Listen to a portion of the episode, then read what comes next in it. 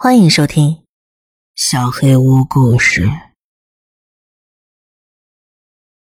出租屋生存指南》第三集。昨晚我还是没怎么睡，睡眠不足让我更加怀疑这一切是否只是我脑海中的幻想。但是那张该死的纸每次都会提醒我，一切都是真的。昨晚我花了好几个小时，尽可能的搜集关于普鲁登斯的资料。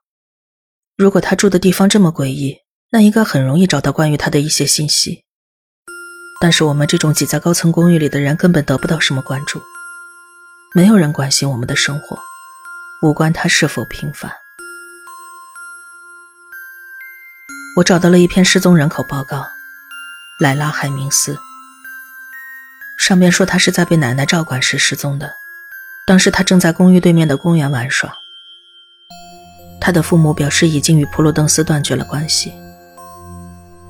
尽管莱拉的死亡，或者说是失踪吧，已经过去很多年了，但是他的父母仍然没有原谅普鲁，他们的社交媒体上从来没有提过他。后来他们又领养了一个孩子，但是这个孩子跟普鲁没有任何关系了。加上地名搜索海明斯一家同样没有什么进展，我一个又一个的点开链接，急切的想要找到点什么，但是所有的链接都没有什么有用的信息。直到最后，我看到了一些东西。伯纳德·海明斯，也就是普鲁口中的伯尼，他的讣告。他死前几个月被诊断出患有阿尔茨海默病。后来是高层坠楼摔死的，具体原因不明。我很惊讶这件事情没有成为新闻，而且时间才过了一年左右。文章后边列出了联系人，以便大家了解葬礼的一些细节。他的妻子普鲁登斯，以及普鲁登斯的姐姐布里奇特。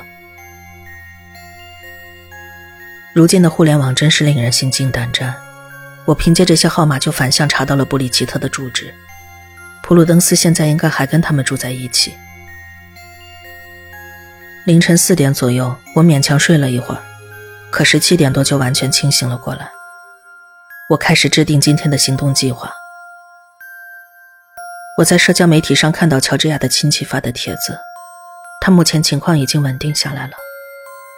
我胃里纠结的疙瘩终于解开了一点自从我发现那封信以来，那个疙瘩就越拧越紧。八点五十分，我打开公寓的门，希望能看到邮递员伊恩。四分钟过后，伊恩没有出现，反而是一位年老的绅士从走廊上过来。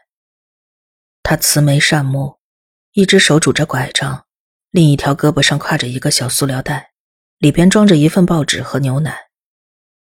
经过我身边时，他微笑的说了早上好，我也笑着回应了他。我想到了自己的爷爷。走过一段距离之后，老人停下脚步，转过身来，他依旧微笑着，双眼紧盯着我。周日没有邮件，如果你在等这个的话。说完，他转身打开了一扇门，我看不清门牌。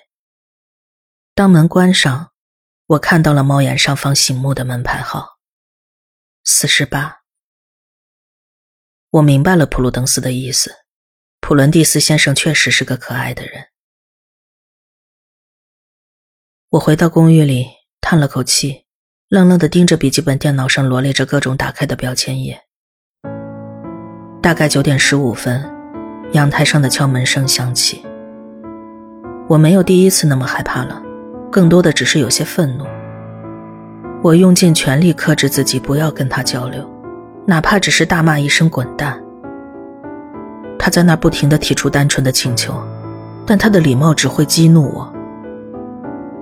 忍了十分钟之后，敲门声仿佛一下下敲在我的脑袋上，我开始头疼，索性抓起包离开了公寓。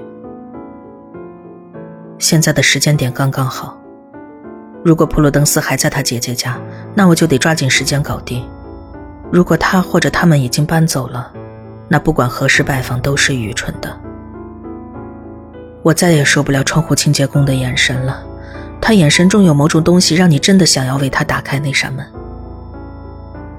走出公寓的走廊，我看了一眼电梯，然后决定今天要走楼梯。一想到我的爱人可能痛苦的死在里边，我没办法忍受被关在这个小盒子里。一看到他，我的心就像要跳出来一样。联想到这栋楼里所有诡异的事情和奇怪的规矩，楼梯变得跟电梯一样让人难受。搬家的时候，我们在这里爬过好几次了，但当时并没有现在这种感受。每走到一个楼梯口，我都盯着墙上涂的乱七八糟的数字。这栋楼里没有什么东西是单纯的。我看着那些数字：七、六、五、五、四、三、二、一。可能是因为睡眠不足。但是我的腿和眼睛的感受是一致的，我肯定下了不止六层楼梯，所以楼梯也是会出现问题的。我站在底层，仰望满是灰尘、光线暗淡的楼梯井。尽管一缕阳光从玻璃天窗上倾泻进来，但还是很黑。那封信上没有提到楼梯有问题，可能我是真的疯了。转身离开大楼时，一个女人走了进来。她大概四十岁出头的年纪，带着两个孩子，一个男孩，一个女孩。感觉他们应该是双胞胎，年龄大概在六七岁，都是金色的头发，深棕色的狗狗眼。很少见长得这么像的龙凤胎。我不太喜欢小孩子，但他们实在太可爱了。那位女士梳着利落的波波头，染成完美均匀的红褐色。我知道这肯定是染的，因为她的发根跟两个孩子一样是金色的。她看上去跟我一样疲惫，但当她注意到我时，眼中又再次焕发出神采。她整理一下额前的头发。你好，你是来找人的吗？他的开场白表示他想聊一聊。不是，我刚搬进来。住在四十二号，我正准备出门。您是？我很想走了，我迫切的想要见到普鲁，但是我不想太失礼。我住在二十六号，我叫特里。这是艾迪和艾丽。他指了指躲在身后的两个孩子。欢迎住进来。如果有什么需要帮忙的，可以随时找我。啊，我叫凯蒂，或者叫我凯特也可以。谢谢你，你人真好。如果我需……嗯，楼梯是有什么问题吗？也没什么问题，就是偶尔跳一下。他耸了耸肩膀。啊，我很想跟你多聊一会儿，但是我真得走了。很高兴认识你，特里。我想要弄清楚孩子们有什么问题，但现在我有更重要的事情需要解答。我迈步准备离开，呃，顺便告诉你一声，我们有个居民委员会，你可以来参加一下我们的例会，每周二举行，地点轮番交换。这周二是在莫莉杰夫逊家三十一号公寓，你来吧，我们很欢迎你。特里说完，挥挥手对我说再见。跟特里会面之后，我纠结着心情走出大楼。在这里待的每一分钟都让那封信更加真实，每个字都跳进了我的生活中，也让杰米已经走了这个信息更加真实了。公交站离公寓楼不远，但是到达我要去的那个小郊区的路程很远。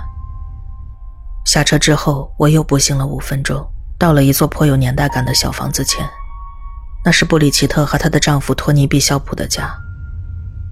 我敲了敲门，开门的女士腿脚好像不太方便。她看上去有七十多岁了，稀疏的白发梳成一个整齐的发髻，两颊旁垂下来两缕。她的脸上布满了皱纹，面相十分慈祥。她穿着一件脏兮兮的玫瑰色连衣长裙，闻起来有股发霉的烟臭味。有什么事吗？您好，我叫凯特。我找普鲁登斯·海明斯。他的眼睛微微睁大了。为什么？他好像有些惊讶。他是住在这儿吗？我有些私人问题。他领我进了屋子，让我坐在沙发上，还给我泡了茶。我们对视着，都不知道该怎么开口。最终是他打破了沉默。我想过你会不会来找我，我考虑了很久才决定留下那封信。我觉得你需要得到一点提示，你比我之前可幸运多了。这个女人就是普鲁登斯，他跟我想象中完全不一样。我还没来得及回答，他继续说：“特里刚跟我打了电话，说他遇到了新房客。”他说：“你看上去像受了什么打击，还说我信里的内容可能还是太少了。”我说：“我不可能把所有信息全记录下来。楼梯的事情也不是那么重要。委员会本来打算在你搬进去那天就开会的，是我给拦了下来。我觉得这有些冒昧，委员会总给我一种太过冲动的感觉。”可能是有些冒昧，但我们更需要警告。在看到你那封信之前，我们已经在那住了一晚上了。我男朋友，他早上三点十五分去上班，他坐了电梯，他根本还不知道。我崩溃了。面前那张脸逐渐模糊，我对杰米的希望也是如此。节哀吧，我不知道该说什么。我以为你当时就会发现那封信的。他低下头嘟囔着，好像不愿意看到我满是泪水的脸。他走了是不是？我不想解释。但是你跟邮递员都这么说。邮递员说：“你有办法能让他回来。”我愤怒的死死盯着他，他还是不愿意抬起头来。他走了，回不来了。伊恩说的并不是你想的那样。有个办法能让人从电梯里回来，但回来的并不是他们本人。相信我，我经历过惨痛的教训。如果他们回来，一切都没办法逆转了。我为你爱人的事情感到遗憾，但是他已经永远的离开了。不要想着去另辟蹊径了，永远的离开比另一种选择要幸运多了。你是什么意思？我不想谈这个。我在信上也说了，有些事情我不想谈，请你尊重我的想法，否则我什么都不想说。我们继续吧，问一些你真的需要问的问题。既然他打断了我，我决定不再谈这个话题，先了解一些我需要知道的事情吧。特里的孩子有什么问题？他们看上去挺可爱的，很正常。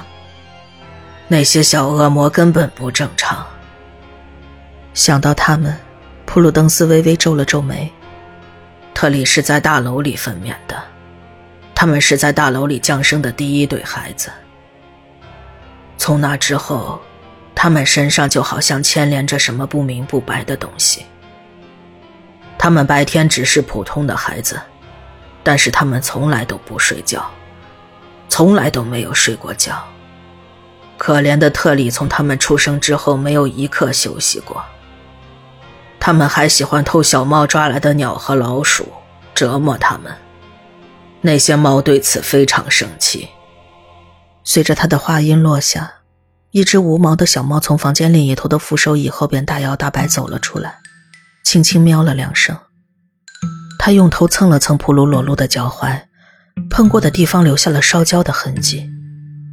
普鲁没有任何反应，他俯身去摸了摸小猫的头顶，猫发出呼噜呼噜的声音。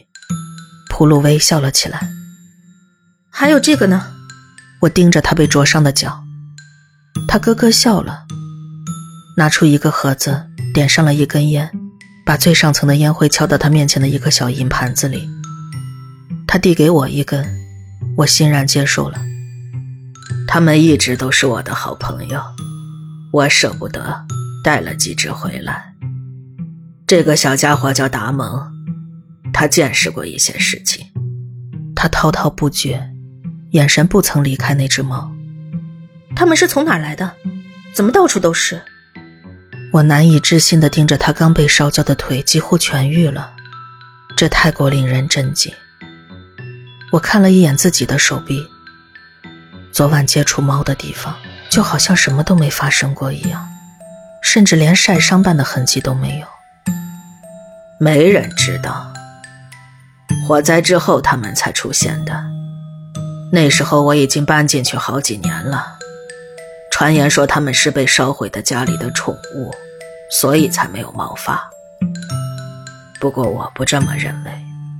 我不得不打断他。我昨晚遇到了其中一个，他说他叫娜塔莉亚，他差点害死我最好的朋友。如果你觉得一张纸就能起到警示作用，你肯定是疯了，姑娘。要是我明确的去警告你，你肯定觉得是我疯了，你会去挑战这些规矩，那你早就死了。感恩你得到的一切吧，我没有得到过。这都是自己慢慢摸索出来的。你们这一代真是被惯坏了。他失望的对我发出啧啧声。我很生气，但他说的不无道理。如果一个老太太告诉我电梯里有大老鼠会杀死我的男朋友，我肯定会笑上好几天。我没再开口，等情绪慢慢平复。普鲁叹了口气。我觉得这些猫是被烧死的邻居们，他们从来都没有恶意，他们发出警告的嘶嘶声，避开大楼里那些游荡的冒名顶替的东西。况且，一层楼里怎么会养这么多猫呢？那些冒名顶替的跟死于火灾的居民根本对不上，没有一个长得相似的。也没有人跟死者叫相同的名字，他们就只是说自己住在那几户公寓里。我以前也见过娜塔莉亚，那次我们大意了，她在伯尼腿上留下了一个很严重的疤。那个坏女人。火灾发生之前，摄像头录下来，大概有十五个人进到大楼里，上了那层楼。这是他们留下来的唯一证据。八十年代的监控系统还很落后，所以没能认出这帮人是谁。剩下的几乎都被大火烧毁了，什么都查不出来了。普鲁还在抚摸着达蒙，我看着他的皮肤不断被烧焦。我觉得来药堂的那些人就是那天晚上闯进大楼的那一批，他们很讨厌这些猫。我只知道这么多了。但是如果你听我的，直接把他们关在门外，那你也不需要知道更多了。我希望你的朋友能活下来，但是我见识过那些人的本事，可能他死了更好吧。你丈夫是怎么了？我的话脱口而出，但是我没时间去思考太多。他明明在信中明确说过不想讨论这个话题，但是我必须得问。我说了不想谈这个，他皱了皱眉。我刚刚失去自己最爱的人，我需要答案。伯尼的事情帮不了你。你可能以为大楼里所有的死亡都是离奇事件，其实不是，起码大多数情况下都不是。别忘了，我们在那住了三十五年，伯尼知道那里的规矩，我们知道怎么保护好自己，怎么在那里好好生活。那是我们的家。我不是怀疑这个，海米斯太太，对不起。伯尼老年痴呆了，他死之前半年开始的，病情恶化的很快。快结束的时候，他开始到处游荡。医生说这种情况很常见，但是在我们住的地方这非常危险。我都不记得我从电梯里拽过他多少次了。除了到处游荡，他还忘了那些规矩。他把那个窗户清洁工放进来三次。谢天谢地，我在阳台门口放了条大钢管，把他撵了出去。但是他还是不停的来。你应该已经见过了。波尼经历了太多危机时刻，最后，他犯了一个最小，但是最致命的错误。那天早上十点，他给大蒙留了一碗吃的。我跟特里还有委员会几个女孩出门买东西去了。回来的时候，我看到一只可怕的怪物。普鲁登斯流下泪来，我把手搭在他肩膀上，想要安慰。我明白他的感受。那个怪物在吃他。他稳了稳身子，移开了我的手。我用阳台门口那根钢管撵走了怪物，把伯尼推下了阳台。我不想让任何人知道是什么杀死了他。那东西的牙发出很大撕裂肉的声音，让我想起莱拉。我不是故意要接话的，但是我完全沉浸在他的讲述里，情不自禁。所以你跟伊恩谈过了。我从来没想过要伤害那个小姑娘，我非常爱她。泪水顺着她脸上的皱纹滑落。达蒙从沙发上挪了挪身子，勾着脚，好像要拥抱她。你没想过把她找回来吗？我想到了普鲁跟伊恩都提到过的那个方法。我太想念杰米了，我什么都愿意做。他的脸上充满了恐惧和羞愧。我有，当然有，所以我才告诉你别去做。我怎么可能听他的呢？比永远都消失要好吧？真希望我并没有这么纠缠他。普鲁登斯默默站起身，示意我跟着他。他把我领到了屋后的院子里，院子角落有个小木屋。门口的蜘蛛网在阳光下闪闪发光。普鲁左右看看，仔细确认周围没有人，然后打开了小屋的门。我们走了进去，一股怪异的味道立刻镇住了我，那是腐肉一般的臭味。我看看脚下，连忙捂住了鼻子，那是一滩干涸的血迹。普鲁登斯转身锁上了门。我则一直盯着地上那滩血。绕过一小堆动物的骨头之后，我终于见到了它，就跟伊恩描述的一样。棚屋的角落里有个沉重的金属狗笼，一只动物正在盯着我。笼子好像被加固过好几次，上边有各种被破坏过的痕迹。那个动物的下颚肯定十分强壮。见到他，我并没有那么惊讶。他长着啮齿动物一样的鼻子和嘴，却有一双人类的眼睛。但是他牙龈上两排锯齿状的锋利牙齿比其他东西都要吸引目光。他体型不大，却十分可怕。普鲁登斯从一个满是灰尘的碗柜里拿出一罐狗粮，打开倒进了碗里，又把碗从喂食口塞了进去。这个笼子有个双层门的安全装置。当外侧的锁锁上时，里边那层才会打开。这让我感觉安心了不少。普鲁转过身来，把脸前方的一缕头发勾到耳后，指着那个可怕的怪物。凯特，介绍一下，这是我的孙女，莱拉。